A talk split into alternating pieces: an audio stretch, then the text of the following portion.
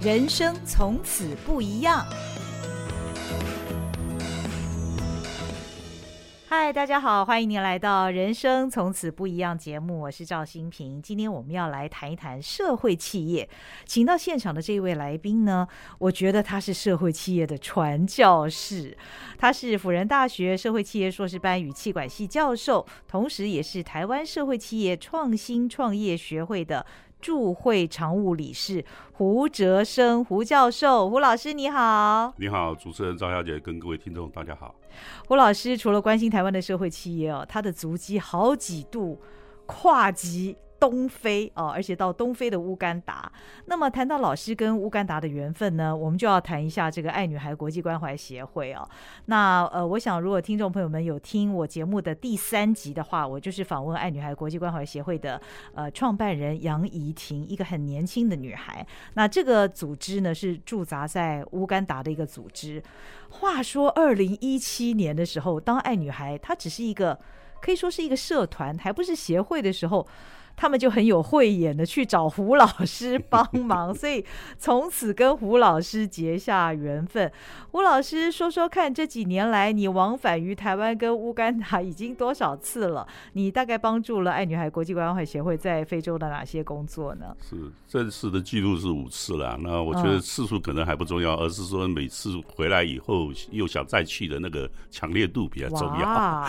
那么呃，说是帮助他们，我很惭愧啊。严格来讲，是他们执行的很好，他们都是一群非常优秀的、有执行力、有理想的一群青年人。嗯，当然也慢慢步入中年了。那我觉得他们那边搭了一个非常好的局，让我有机会在那边做一些参与，所以我非常珍惜这样的一个机会。是，呃，爱女孩国际关怀协会呢，这些年来在非洲耕耘呢、哦，真的是从无到有的耕耘，所以他们从呃缝制布卫生棉开始协助非洲的妇女啊、那到后来当然教他们卫生教育，那甚至于培养他们工作技能，包括缝纫啊、农耕啊、养殖等等，在那边也新建了训练中心，还帮他们修教室，还进水，还挖水井。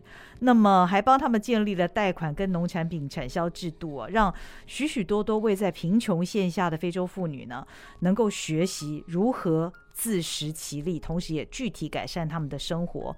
那刚刚老师讲，其实爱女孩她在乌干达，他们是已经有一个颇具规模的一个基地了。那老师其实，在不论是指导他们工作技能方面，或者是一些其他的专案，比方说。呃，像他们最近有一个什么厨房排烟炉灶的这个技术等等，也都是老师在帮忙的哈。这几年来，您是跟这一些专家一起进入乌干达协助他们这些工作吗？我想我可以自豪的说，我还有一点贡献，就是能够帮他们出点脑筋呐、啊。嗯、那么。因为在社会企业，我在国际间很幸运的，这十多年来有蛮多的国际组织让我有机会参与他们所以，我学到了很多。那么当然在理论上我们有钻研，所以我就用我们社会企业里面有一个非常独特的概念，叫社区经济发展。那既然是社区经济发展，当然就要以社区的在地资源跟它的条件能力。当我们说要去帮助他的时候，呃，例如说最好的帮助就让他自立。不是给他救济物资，嗯、救济物资是救急，自立是让他一辈子就能够活出自己的生活、自己的自由。嗯，那么当你要让他们有这个自立精神之后，就要以在地人，他们生活在一个什么样的条件，他也许这个条件是不容许他用呃主流社会里面很棒的一些科技设备。嗯，所以呢，你与其给他科技设备运过去，还不如在地帮助他用旧有的一些技术资源，甚至人力的呃学习度。呃，在那边打造一个新的系统，让他在那边的活的层次可以提升，甚至在那个层次里面呢，可以有一些互相创造一些专业分工下的产出跟人家交易。嗯嗯，在这个交易中呢，你就得到得到一些经济的利得。嗯，有逐步的，一方面大家互相分工，互相帮忙。嗯，对，大家都可以有你做吃的，他做服务的，甚至谁做衣服，对不对？大家就有了一个交换后的。丰衣足食，嗯哼，那而且呢，嗯、大家乐于工作，就慢慢走向我们现代工业社会的叫做专业分工。嗯、所以我用这个概念呢，就跟刚才这个赵小姐提到过，说跟这个这个怡婷跟子玉啊，呃，在二零一七年就是一个这样的缘分下，我就被他们引诱跳下去了。那么他那时候来找我的时候是说，呃，能不能够让他们从救济物资变成能够做成让农民让这些穷人可以自立？我说当然可以，你给我一些资料，我看一看。看了以后我就说，哇，这是一个太棒的呃一个潜在市场。怎么说？嗯，我们常常说这叫百废待兴，它事实上百无无可废啊。那么就是刚才赵小姐提到过的，厨房就是三颗石头嘛。啊，那浓烟一烧，你就知道那个那个呃妇女就会很惨，那个那个烟就熏死你嘛哈。所以他们通常在他们大。存活率很低啦，就是你平均岁数还是四十九岁还是五十岁左右，所以通常他过世的时候都不知道自己有没有肺病。那么吃的当然就很贫贫瘠，但脚下穿的、身上穿的也就没有钱去买，因为他们的生活在一个我们圣经上所讲的叫做采集农业。嗯，你早上起床了就摘几个玉米丢在火上烤熟了就吃，那，中午就不吃嘛哈，然后晚上回来也许就把香蕉切起来，就中间那个白白的黑色的不能呃白色的不能吃的香蕉就放在水里面一煮煮软了，嗯，就丢点盐巴了或丢点什么东西就可以当做香蕉。主食是香蕉，所以它是一个活在你家我家都是这样活，所以我们没有必要交易，我不会吃你家的玉米，你也不会吃我家的那个香蕉，所以也就不愁吃，啊。那么可是没有钱，嗯，的一个就是采集农业的生活下，所以呢，这时候他们问我说可以做社会企业，我说当然可以哈，因为我们企业强调市场，有市场就有交换嘛，嗯嗯，对不对？所以呢，现在那边叫做百无，所以什么都需要，那现在就看我们有没有本事创造一个产品，嗯，让他能够就地用它的泥土，用它的人力做出一个排烟的灶台，嗯。用他们的这个土土质或者人力呢，呃，用我们的概念给他一个生态厕所，就是排泄完了，我们丢木屑下去就没有臭味，而且后后面的那个排泄物可以变成肥料。嗯哼，好，类似这样这样的说，我们需求根本不要愁，遍地都需要。那我们只是拿出我们的智慧，用在地的一些技术人力，那人力当然是创造他的就业机会。对，那我们就。提供这方面的供给，所以呢，后来我们就希望，呃，我们去第一次去的时候做了一些实验，啊，确实什么都需要，包括干嘛要等人家的旧鞋，我们自己来编草鞋。我记得我爸爸以前是说，我爸爸是职业军人嘛，他说我们以前打仗的时候在山里面跑来跑去，哪有什么鞋子？你现在买那么多鞋子浪费。我们以前没有鞋子，就草编一编就是鞋子，不会编不会编就等着死。甚至我们最后说啊，那你做出来要跟人家去。收费啊，那时候收费就没有的，没没有人有钱给你买。我说那我们就以物易物，以物易物最回最容易易回来的就是玉米。哦，那玉米呢，我们再设法去鼓励人家来养鸡。哦，玉米可以变成鸡饲料啊，那鸡呢，你再用鸡蛋、鸡肉还给我。嗯，哎，我们再把鸡蛋、鸡肉放到市场上，别人再给我再来交换，所以又可以增加它的饮食的营养丰富度。嗯，哎，所以我们说这样子一路下来，那么就。逐步逐步，在二零一九年的时候，我们就在一个地方买下一块地，就以这边为基地，我们把所有我们要投下去的那个技术，嗯，就在那个基地里面就传播出去，而且让那个社区呢能够形成一个互相交换。哦，啊，所以那个基地你呃，如果有机会去看一看就晓得。那我们在那边包括灶台，哎，养鸡养兔，呃，那个生态厕所都都在那里。嗯哼，哎。等于也是一个示范的基地，所以我觉得老师的眼界跟一般人真的不一样哦。因为一般人看那边是非常的贫瘠，那所有的民众是生活在贫穷线下，但是老师所看到的却都是希望，都是机会。耶。那但是我很好奇的是，从二零一七年到现在，您刚刚说已经去了五次乌干达哦，那。平均一年一次，但是还吸引着你，好像要一直要回去。那个吸引力到底是什么？当你觉得你自己被需要的时候，就难免会有一种一种，对不对？这个好了，自我膨胀了哈，就觉得说，哎，有被需要嘛。而且你所学的东西呢，呃，我想我们我是气管系的老师，教策略。嗯、我想我们这一路下来，这么多科技公司，他不需要我的教学，他们已经超越我们了。可是唯独在这个地方，我还是可以找到很大的需求性。那马上有机会可以跟你讲一下我的咖啡故事。所以一路都是觉得说，我们需要你，你们台湾人很厉害啊。那么台湾人很会赚钱的那个跟我们没有关系。可是你们的一些智慧，你们的一些一些生活上的设计力，我们很需要。那这一路都是这样。我想老师是有一颗火热的心啊，哦、所以老师刚刚讲的很客气啊。呃，其实老师是有火热的心，才愿意到那样贫瘠的大地去。那么，其实接下来我就要请教老师关于您在乌干达的咖啡故事了，因为呃，今年暑假您才去了一趟嘛。嗯。那在那里，你好像是造访了位在乌干达跟肯亚交界的一座山啊，这个叫做 Elgon，我看中文的翻译是艾尔贡山呐、啊，在那里。你看见了许多当地发展咖啡产业的资讯，跟一些令你很不忍心的现象，那是什么？你跟我们分享一下吧。好，第一个当然我必须跟你说明，就是其实我也不懂咖啡。我以前是喝茶的，哦，那么我们在那个基地的时候，当然下午总是会徜徉在这个，它是热带雨林嘛，雨林下的农田，所以有时候我就在那边散步，感受一下生活，真的是优美，很喜欢的，令人喜欢的地方。嗯、那结果有一个农人呢，他用英文跟问我说：“哎，你们是台湾来的哈？”我说：“对。”呃，那说听说你们台湾人会赚钱哈，嗯，我的头就稍微低了一下，不晓得这个是好是坏。嗯，结果他紧接着我说：“对了，我们台湾人还会赚钱。”钱了，哎，那他说，那你能不能教我们跟你们台湾人一样会赚钱？哦，他他这样直接问，他真的是这样问我，嗯嗯，嗯，那我的脑袋真的轰了一下，哦，嗯，原来有一个这么落后地区国家的一个农人问我们说。可不可以教他来跟他跟我们一样会赚钱？我说，那你有什么？嗯，他说我有咖啡。嗯哼，听说你们外国人喝咖啡。嗯，我才非常的惊讶，说，哎，我在那边想到那么多什么鸡啊、兔啊，怎么就忘了咖啡这件事情？事实上，咖啡是乌干达第四大那个农产品。哦，哎，我说好，那我就一路跟着他去去。那当然，我后来发觉他们的咖啡完全不是我们一般所讲的咖啡豆的咖啡。哦，我就问他说，哎，你知道咖啡是什么吗？嗯嗯嗯，他说我不知道。因为从来没有人来跟我们收购，因为我们这里太太偏远。嗯嗯嗯。那我说，那你既然没有收购，你为什么要种呢？他说，我们听说外国人吃咖啡。哦。哎，他不懂那个叫 drink。哦。所以我说，那你你喝过咖啡吗？其实问的都是傻话。他说我没喝过。嗯。啊，那他就拿了一把那个咖啡豆给我看嘛。他说我们都是把那咖啡豆晒干了以后啊，黑乎乎的那个，就像我们的以前小时候吃的那个黄豆一样，嗯，晒得干干的。他说我们就这样吃。嗯。哦，那那真的，我吃了一颗牙齿都快掉。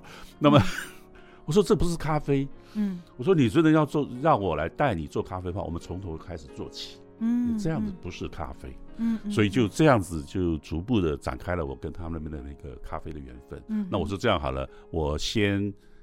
我自己心里想，因为咖啡一定是给外国人喝的，嗯，当地人不会喝，嗯，他也没喝过，他也不懂，所以他连咖啡是喝的他都不知道，嗯，所以呢，我说好，那我心目中，我就我现在台湾来试着进口两公吨的咖啡，在台湾先开拓市场，哦、那么二零二零年就开始就黑色力量，哦，那很幸运的有些朋友因为我们的理念慢慢接受了，黑色力量，我们就叫黑色力量，嗯、叫 Black Power，那事实上是 empower 的意思，就是让它能够变成有。嗯嗯 Power，嗯哎，那么今年八月就直接去采购了。那么两年前我们采购的是跟进口商，嗯、呃、跟他们的出口商买的。嗯、那么那今年我们就希望说，我们直接找到农民生产组织。嗯、那 Elgon 那个山区是非常有名的，欧洲人主要培养的一个咖啡生产地。哦，它最高峰是四千两百英呃公尺。嗯嗯，它事实上是三千六百平方公里，嗯哼，它大概有台湾的十分之一吧，嗯，哎，那么大的山区，那个山非常的优美，你看那个种咖啡，主要是咖啡，当然我应该这么说，农户拥有地，他们都是小农，那个地呢，首先要能照顾他吃，嗯，啊，两餐，嗯，所以一般都是种香蕉、玉米、树薯或者地瓜，嗯嗯，他们的食物都是高淀粉的食物，嗯嗯嗯，那么。咸鱼的呢，他就种咖啡。但他们知道要怎么种咖啡。呃，那边已经被欧洲人培养了。OK。所以他们的那个生产技术还不错，嗯，不会输于台湾。嗯嗯。那么主要是销欧洲。嗯。那当然还是有更多的农民。要进去，因为这些 margin 的土地所生产的咖啡赚到的钱可以改善他的生活。嗯嗯哎，他光靠那些是养活自己是没有 money 的，所以他的孩子没有办法受教育，没有办法得到好的营养。嗯。啊，等等，所以我们应该说，咖啡是一个 margin 的 production，一一个。它是一个经济作物，对他们来说。它是经济作物，它只能说是边际的、嗯、边缘的，多出来的地才能够。那马上有机会跟你讲，我拜访了很多农户的时候，其实获取了很多的。第一手的故事印象，那这样子的就开始逐步的希望从今年的八月，我们回来就直接跟那边的一个农民上层的生产合作社 （Cooperative Union Limited），就是合作联盟公司。嗯嗯，那我们就直接将我们这边的采购跟那边的生产第一线的上层组织就形成一个产销的连接。嗯，所有的利润我们就回馈到那边去。哦，所以这一路下来是这样的一个发展脉络。哦，好好好。那您刚刚说他们种咖啡，但是他们不知道如何处理咖啡，所以在咖啡进口到台湾之前，他们需要做哪些事情吗？咖啡农是果子的生产，嗯，那当然这个咖啡果是一个红色的。大概这么大，嗯。啊，我们手指头这样捏起来，红红的，非常漂亮，就有点像我们的圣诞节，你常常会看到圣诞节一个绿叶，然后中间有很多红色的果，是，就是有点像那个果实。嗯嗯，那这个果子呢，你要把皮先脱掉，嗯啊，当然，呃，那个不好的、不良的豆子都要拿掉，然后皮脱掉以后呢，就拿去晒。嗯，那当皮脱掉的时候呢，它那个中间的核果呢，有一层胶质，有人用水洗，有人不洗就直接晒。那晒干了以后呢，再把那个外壳那个 shell 硬壳子是吧打掉。嗯，那打掉以后就是我们讲的生豆，叫 green bean。那 green bean 呢要很干了哈，那就可以出口。所以一般我们进出口都是 green bean。所以这个前段的技术，农民是 OK 的。OK 的。哦，他们知道怎么做，要好的辅导。那在 Oregon 那边是没有问题的。那在我去 Mukono 那边是农产品区的，就比较有问题。哦哦哦哦哦，因为有人去买，就会辅导他的生产技术嘛，那品质的 quality control。嗯嗯。啊，那在那边的话，我们就到 Oregon 山区。当然我们没有到。很远很远了哈，因为它的山区太大了，嗯、我们就在差不多山脚这样一路上去，大概到七百一到一千二两百公尺这个附近。嗯，哎、呃，那呃就够够让我们震撼的，好漂亮的地方。嗯、然后我们就访问那个 BCU 这个组织的农民。嗯，那么我们在就是那个生产合作社。生产合作社，哦、那我们跟合作社谈了，原来他对我们还抱有相当的陌生或者甚至不友善，可后来听我们讲了很多以后。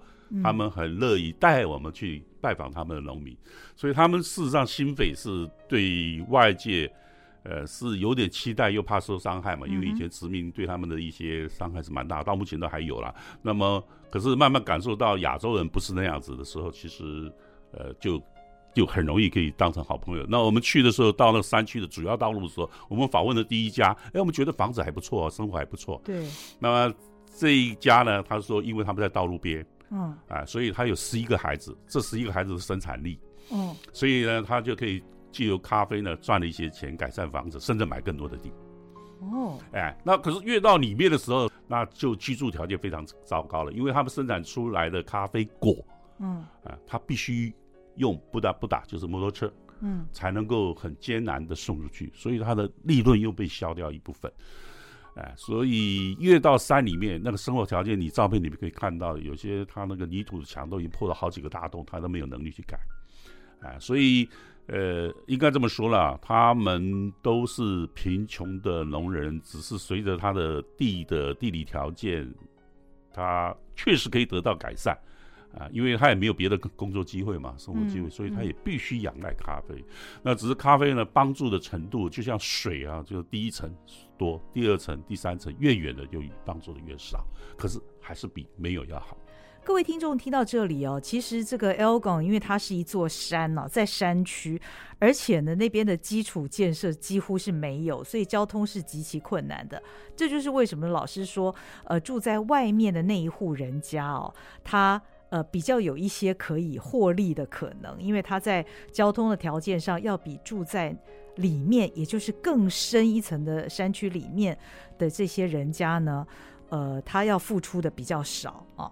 那他比较不需要有一些交通啊等等的一些成本，所以老师你这几次往返于这个 Elgon 山区也是非常辛苦了，都是只能靠步行的方式，对不对？应该说它主要道路还是有，虽然是泥土路啊，嗯、因为上山主要道路，那可是很多人家他事实上是靠走进去吧，甚至我们第二天再去访问的叫祖库卡那一个产区的话，他他连进去的道路都没有，就是在在田里面找路，由他们盖着，我们去这样走到他们的那个住家那边去。哦，所以它是一个依山而活的农业，你分不清楚森林这座山跟那座山，嗯，呃，那反正就里面就是他能开垦就开垦，嗯、那么就变成它的生产区，它也就活在那里面。嗯、所以没有专人带你啊，你根本就就好像山里面有个农户，有一个狩猎家庭在哪里，你只能听说那里有一个人，有一户人家啊、呃，就就是一个这样的景象，嗯、你自己是不可能找到的，没有门牌，没有道路。哦，好，好。那么越是往里面，当然的那个生产条件，包括耗费的时间哈，那个运输的成本都会比较高，而且对那个生产力也就比较低，所以收收获到的这个收入真的就只能糊口啊。嗯嗯。那么，可是我们还是访问他时要确定说这咖啡对你们有什么帮助？他说一定有帮助，因为至少让他有获取金钱的机会。嗯，但之前都是出口到欧洲，然后利润也非常非常的少。那么利润的多寡我不敢说哈，因为那个农民他是怎么样去收购、被收购啊，而且他自己的生产成本有多寡，这个精准的数字我还没有，他们也讲不出来。嗯嗯啊，他们没有那个很明确的数字概念。嗯可是他只能说他可以从这边获得一些收入。嗯啊，那零零是收入呢，有的时候缴学费是够啦，啊，或者让孩子有一些。呃，加菜呃是够的，嗯嗯、呃，那我应该这么说了。到后面的时候，其实跟我在都会里面，或者是母空龙那边的比较农业区，在西边这边一点的生活条件可能还更差。哦，啊，因为那边至少还有一些丰富的人口互相依靠嘛，就说也许我还真的可以家里面养几只鸡，我鸡拿去卖，还还有一些钱的获取。嗯、那在这边的几乎是没有，完全是独立的。靠自己，嗯嗯嗯，哎，所以生活条件更糟糕。即使如此，可是还是很多农民呢风起云涌的往里面走。哦，啊，那那边的生产出来的咖啡呢，应该这么说，咖啡果子他们就送到那个 BCU 这个合作社的，合作社呢再会有区域中心帮他把皮脱掉，嗯，啊，然后做一些生豆的加工制作。那那边需要设备的，需要大量的一些一些设施才能够做的，包括洗豆子。那山区里面是水是很珍贵的，嗯、那么不可能来洗，所以那边呢就会有一些 branch 的 center，嗯，让他们在那边做加工，所以他可能是卖生果，嗯嗯嗯，啊，那生果在那边加工以后就变成，呃，那个地区那边的一个区域合作组织得到的豆子，豆子再拿去必须有脱壳，嗯，那脱壳就是很大很大的一个机器设备了，嗯，所以它是承认这样的，农民我猜想是卖果。果脱皮以后就变成分支机构的这个带壳豆，那带壳豆再送到 BCU 那个公司再去脱壳，嗯嗯，那脱壳以后呢，那边的价格呢就直接给进口商，嗯，这样，嗯，嗯，那那老师你跟他们进口了两公吨的这个咖啡豆之后，呃，是如何具体的改善他们的收入呢？呃，我们的改善称不上，就是说我至少是你开多少钱。那我就给你多少钱？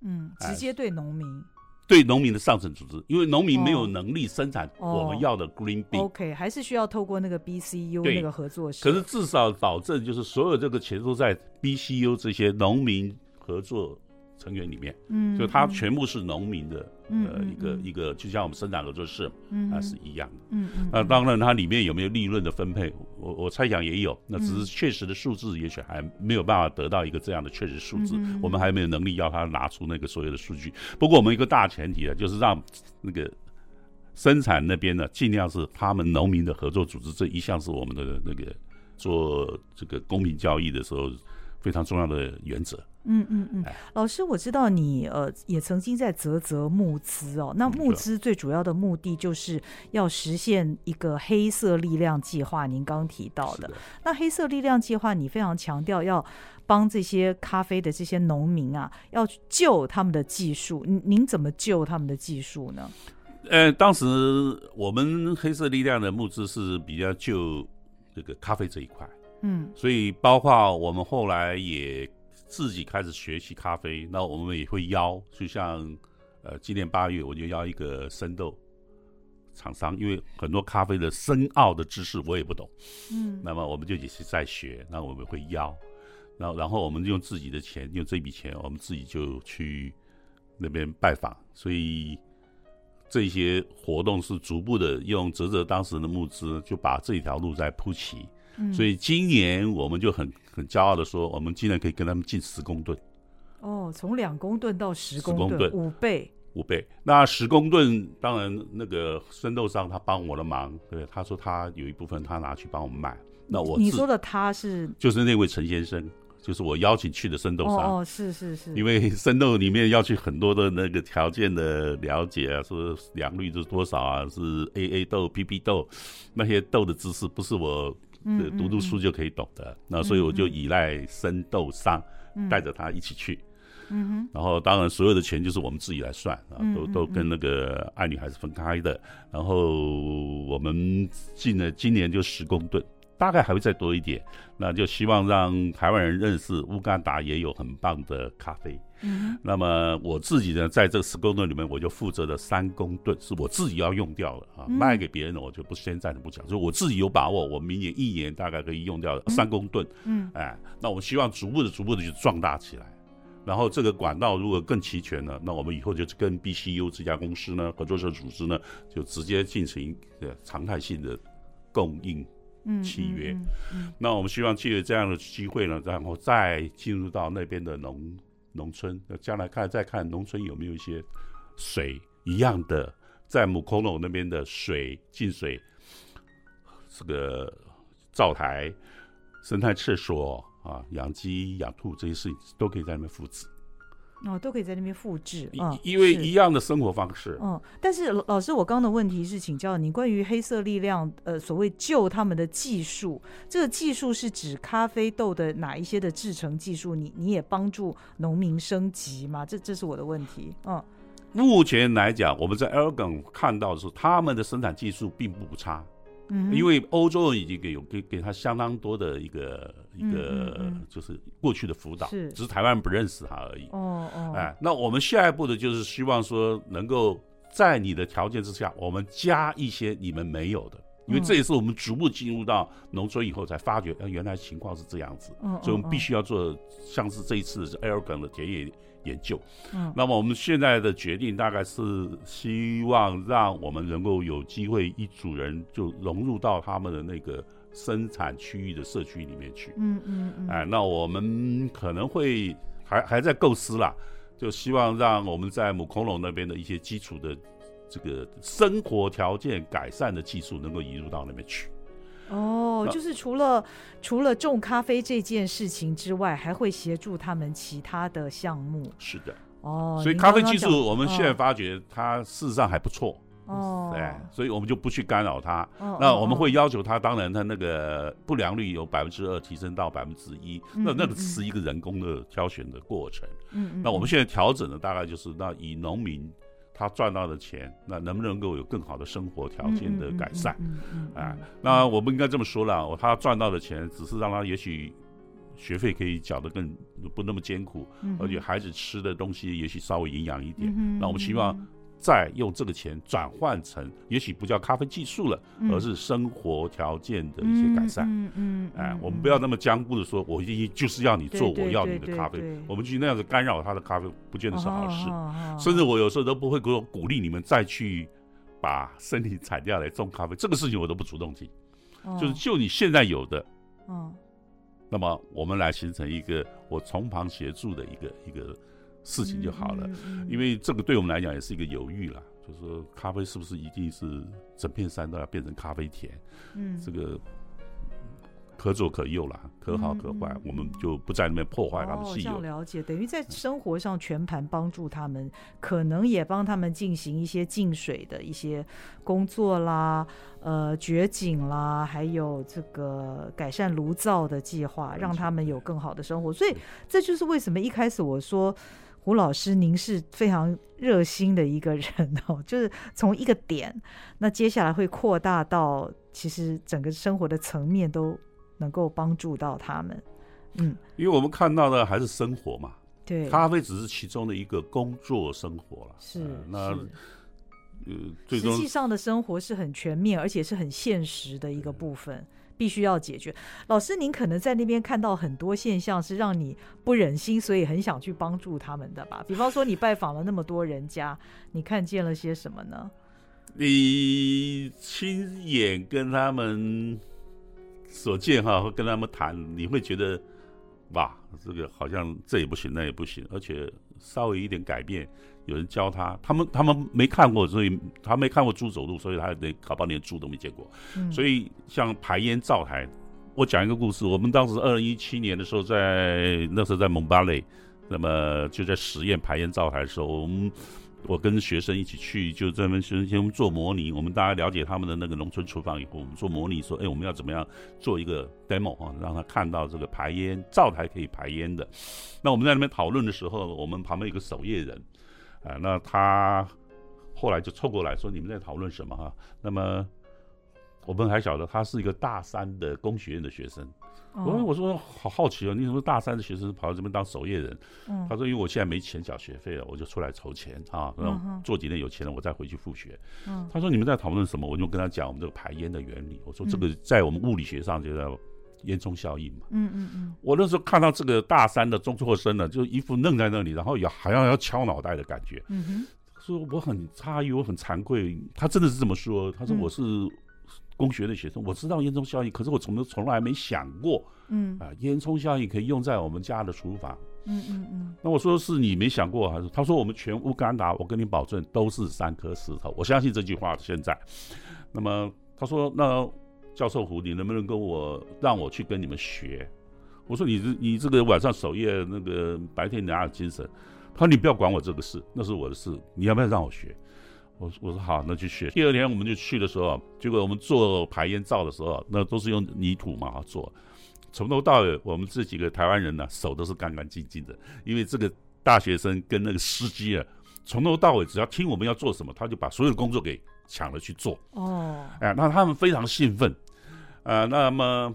我说你你愿不愿意来做这件事情？他说我当然愿意，可是可能我就没有收入，就是了因为这边的人不会花钱跟我买这个，他们需要，可是他没钱买。嗯嗯。所以我们后来才产生了说，那我们呢用以物易物的方式，嗯，产生一个物品的延续交换跟扩张使用这样的概念是这这样出来的。好，所以这个证明了一件事情呢，那边的生活条件是一个普遍性的，因为他们不知道有排烟灶。这件事情，他们用三颗石头煮饭，然后闻那个浓烟，已经习以为常了。习以为常，所以就没看过这个东西，就不是不知道了。嗯，那以此类推，包括水，它久了以后，那个黄黄的水，它也喝了，嗯嗯，也就习惯了。嗯啊，那那个厕所再怎么难闻，他就憋着，实在不得已就去了，因为也就是那样的厕所等等，以此类推，所以我们才觉得说，好了，赚钱也要赚了啊，那可是生活要。变好一点，而且这个生活变好，嗯、事实上可以创造职种，职业种类。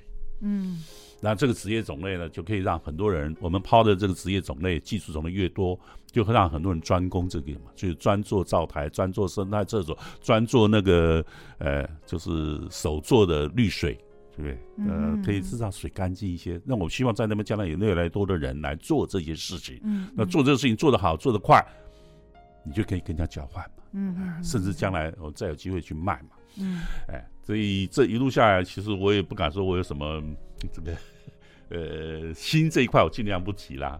那至少觉得说这个是我们随手可得做的事情。嗯，老师，我觉得你做的不是社会企业，你做的是社会服务。哎，确实，在初期的时候，我们根据他们的需要，提供一些为他们而设计的产品，我们叫做供给。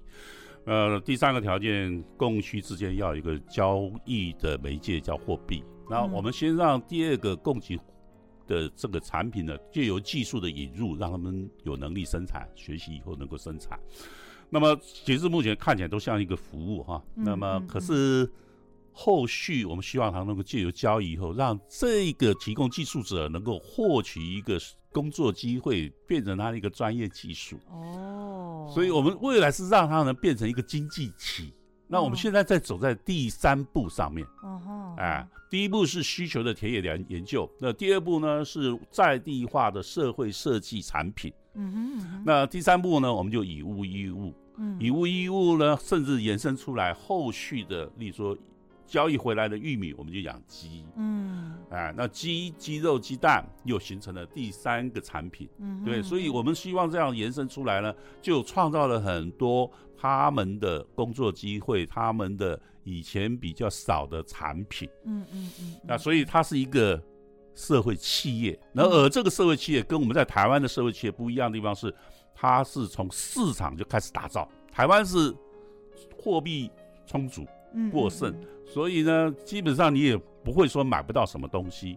所以我们的社会企业严格来讲，你只要是跟 idea，很快就组装出一个产品。可是，在那里，我们是要从叫做百无，嗯，开始做出供给。交易货币，货币呢，我们还有两个阶段，一个以物易物，嗯，第二个我们会有另外一个构想。其实这个讲到后面的构想，我就稍微提一下。嗯，那将来的现金货币哪里来呢？那我们希望在农村里面，如果养鸡、种蔬菜的人越来越多了以后呢，我会。鼓励我们台湾的志工去那边，对，教他们做三杯鸡啦、辣子鸡啊，什么很多种种，教他们做更好吃的，我们有把握的好吃的这个鸡，然后就用他们的蔬菜或者用他们那个玉米饼，嗯，对，我们就做成餐盒嘛。那餐盒就请一个年轻人用不打这个摩托车、计程车呢，就送到省道上面去嘛。那省道上有很多开货车的人，他就跟我们早些年省道上讨生活的这些人一样，他跳下跳下车来，他就要买一个非常经济实惠、吃得饱饱又好吃的、又便宜的餐盒，吃饱了他就开车继续走。我说我们就做这样的社区创业，那这是个创业就会变厨娘创业嘛。哎，那这个事实上就是我们社会企业，只是在乌干达让我很兴奋，说我们有一个从市场打造。叫经济体，那最后再来一个个别创业、多样化创业。这个创业如果跟省道那边的卡卡车司机又连接的话，我们那时候就会赚到货币。哦，货币经济就来了。货币再回来的时候，我就不再需要跟你用以物易物了。所以你鸡蛋给我，我就计价多少。嗯嗯。哎，我们就开始把货币就从省道移到农村，那农村在那边就形成交流。老师，你知道吗？我刚听你在讲这些的时候，我一直都很想问你说。啊，老师，你不觉得做这样的事情很累吗？但是在我还没有问的时候，你又告诉我令你很兴奋的地方，所以我觉得我现在好像看出来，乌干达这个看似什么都没有的地方呢，其实它是老师实现社会企业的另外一个实验场，它也是一个创新的场域，哎，是这样吗？诶，偷偷的说，是的。我应该说，我比我的同行更有机会找到一个创造市场，而且市场的互助经济体。嗯嗯，哎，那我们绝大多数在主流社会里面，在一个高度经济发展社会的人，人只看到一个很好 well established 的一个市场。嗯，那我们今天有机会试验一下，从创造市场开始，创造市场开始。哦，所以这也是一个难得的机会。不过我我是真的说了，那是我专业上的一个喜悦。可真正的喜悦是跟人的互动了。嗯嗯嗯嗯，在好山好水下，你看你能够跟一些这样的人。其实胡老师他是爱女孩国际关怀协会的发起人哦。那在下我呢也是发起人之一。可是我每次都觉得很惭愧，为什么呢？因为爱女孩呢，他们每年都召唤呐、啊，发起人呐、啊，你们要不要跟我们一起去乌干达？为什么我迟迟没有去？因为我觉得我没有任何的专业，你知道吗？我的专业在那边根本都用不上，所以很大。我我非常佩服老师啊，老师，那你暑假才刚去过，听说你十二月又要再去乌干达，你要去做什么呢？这次？呃，这一次当然是追踪其他更好的咖啡厂商，因为我们现在生意有点机会来了。哦，其实，在台湾很多人对乌干达是误解。可是大家也知道那是误解，嗯，那么就是了解太少，不解所知 那么甚少。对，那有一些咖啡朋友呢，其实台湾人很多人是真的很想要做一些他们认为的好事，所以呢，就有咖啡大的厂商呃跟我们有了联系，他想要知道我们在乌干达的的咖啡的情况是怎么样，所以我就先做简报，做完简报以后，本来他们也是要跟着我去，嗯，那么他们也想知道。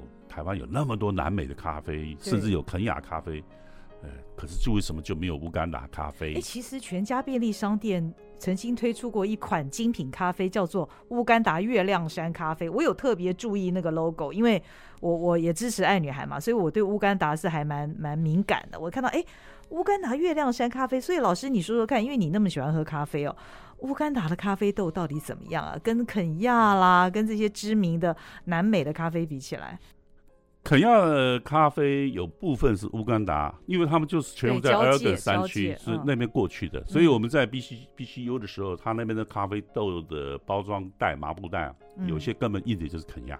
哦，那么乌干达它是一个内陆国家，所以它的咖啡豆必须透过那个肯亚的那个海港才能运出去。嗯哼嗯，那多多少少它的机会就少一点，所以有时候打上肯亚很快就出去了。嗯，那么咖啡应该这么说，它只要这个有一个。品管，例如说瑕疵豆，嗯啊，那个这个果子生产的时候，那个比较没有营养的都剔掉的话，嗯，那么其实咖啡都各有各的特色，无所谓绝对值的好坏。哦，那咖啡有一个相对的品质以后，那当然看它里面的养分、油油脂分。那么烘焙的程度越高的时候，它就带有苦涩。嗯，可是你说油脂高的时候，它的烘焙苦涩呢？喝完以后会有浓稠，然后慢慢出现的一些干干果味或者核果味。嗯，那么你自己慢慢去品味。嗯，那你品味喜欢甜的，你像台湾人比较喜欢酸甜，就比较中轻很烘焙。嗯，那如果是欧洲人的话，根本就重烘焙。哦，我喝比利时那个那边这个 Garilla 那个银背大西是一个非常大的比利时他们的。设立的公司，他一年出口四十个货柜到比利时。嗯，那他给我喝的咖啡，我把它倒掉一半哈，分掉一半，我再加水，还觉得你为什么要喝那么苦？他说我们我做就喝这个苦味啊。哦，呃，我还哎喝那 espresso 呢。那所以各有各的风味所好，哦，所以喝咖啡不要说一定是非常贵的才要你要喝到那个非常贵，可是如果你是欧洲人的话，又觉得哎我花那个钱干嘛？它那么甜。啊，就个人所需，无所谓好坏，嗯，各自去选自己要的就是。不过一般来讲，我们会喜欢鼓励你们去喝那种就自己冲泡的。从冲泡的过程当中，呃，不管你加水多，呃，温度高或低，你喝出来都有自己的稳定的喜欢的口味，那就是好咖啡。嗯哼嗯哼，嗯。老师，那我很好奇，你刚刚讲到那个碰到你的年轻人，说要请你教他赚钱，然后他说他有咖啡的那个年轻人，后来你怎么解决他的问题呢？是的，我们因为这样的一个缘分，所以激起我做乌干达咖啡的这件事情。那当然，我们就先找到这个 Elgon 山区最好的咖啡，那我们试着先让台湾人知道说，呃。这个好咖啡也有一个新的来源叫乌干达，嗯，那这样子下一步呢？其实我们就希望有余力，因为我先保证了台湾的市场以后，那我就有余力再回头去教位在乌干达中部首都下面，就是维多利亚湖边，我们在那边所设的，跟爱女孩一起在那边设的那个爱女孩的农村技术培养基地。那我们再回过头来到那边去呢，再教这边的农人，因为这边的农人呢要很多，他也要形成一个新的合作组织，然后由果子变成生豆啊，那这样子的一个过程，呃，需要蛮漫长的时间，而且有相当的人的农人的参与才能做成，所以我预估这样的时间大概要到五年左右。哦，所以这个年轻人他的地点就是位在。我们的生产基地 Mukono 那个地方，那个地方呢、oh. 就在首都卡马拉的下面那个湖边。哦，哎，哦，所以这个地方其实距离老师这一次去探访的这个咖啡的这座山呢，Elgon 山非常非常的远，因为这个山是位在东边。哦，它是在乌干达跟肯亚的交界，而年轻人是来自于首都附近的，也就是我们现在爱女孩爱女孩的基地的附近，Mukono 附近的一个年轻人哦，所以哇，老师要做的事情真的很多哎，哈，哎，所以我们希望有更多的青年人能够加入啊。所以，我我觉得可能听众朋友对乌干达的这个地理，当然可能知道的很少啊，呃，大家可以想象哈，老师就把。位在乌干达东边的这些咖啡的技术呢，要把它传到位在西边的 Mukono 这个地方。然后，另外老师刚刚在访谈当中有也谈到，要把原先位在西边 Mukono 啊，我们爱女孩国际关怀协会已经教他们的呃炉灶改善技术啦，或者是一些农耕技术啦，这个部分要再复制到位在东边的这个 Elgon 山区哦。哇，所以这要做的真的是一件大事，非常了不起。我想我们的社会啊，都是因为有这样非常热心、乐意奉献的人，才让我们的世界更美好。老师，我真的很敬佩你。好，那我们也祝福胡老师这次下一次去乌干达又有新的收获、新的发现。而且呢，我们也很好奇，在他一次次的去乌干达之后呢，在这个。社会创新啊，创造市场经济的这个场域，又会创造出一些什么样的果实出来啊？希望胡老师下一次去乌干达也是收获丰富。谢谢，非常谢谢胡老师今天接受我们的访问，谢谢，嗯、谢谢，谢谢，谢谢您的收听，我们下回见喽，拜拜。好，拜拜，再见。